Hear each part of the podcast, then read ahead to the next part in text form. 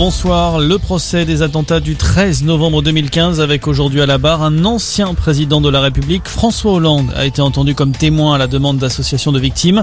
À Boris Karlamov, vous suivez euh, ce procès, François Hollande, qui est donc revenu sur cette soirée d'horreur du 13 novembre 2015. Costume sombre et cravate violette, François Hollande s'avance à la barre et commence par décliner son identité. Puis il prend le temps de faire une déclaration liminaire. Je sais la souffrance que les victimes ont exprimée devant la cour, dit-il. Je répondrai à toutes les questions.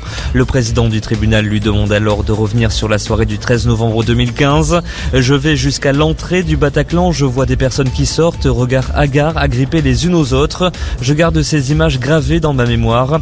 La salle d'audience pleine à craquer l'écoute religieusement. François Hollande poursuit son récit sans jamais regarder vers le box des accusés. Il loue alors le courage exceptionnel de la BRI, tout comme celui de la BAC, sous-entendant qu'il a toujours fait en sorte de ne pas alimenter la guerre des polices. Boris Karlamov depuis la cour d'assises spéciale de Paris.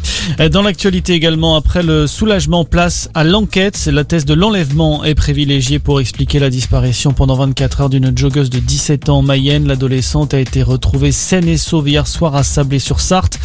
Sous le choc et légèrement blessée, elle a commencé à répondre aux questions des policiers évoquant plusieurs ravisseurs qui l'auraient kidnappée. Les négociations se poursuivent à la COP26 de Glasgow. Il reste désormais deux jours pour adopter une résolution sur les moyens de lutter contre le réchauffement climatique. Un document de travail publié aujourd'hui encourage les pays à réviser à la hausse leurs engagements dès 2022, soit trois ans avant la date prévue par l'accord de Paris.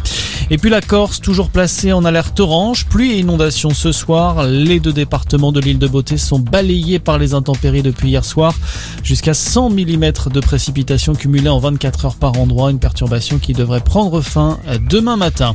Voilà pour l'essentiel de l'actualité. Fin de cette édition. Très bon début de soirée à tous.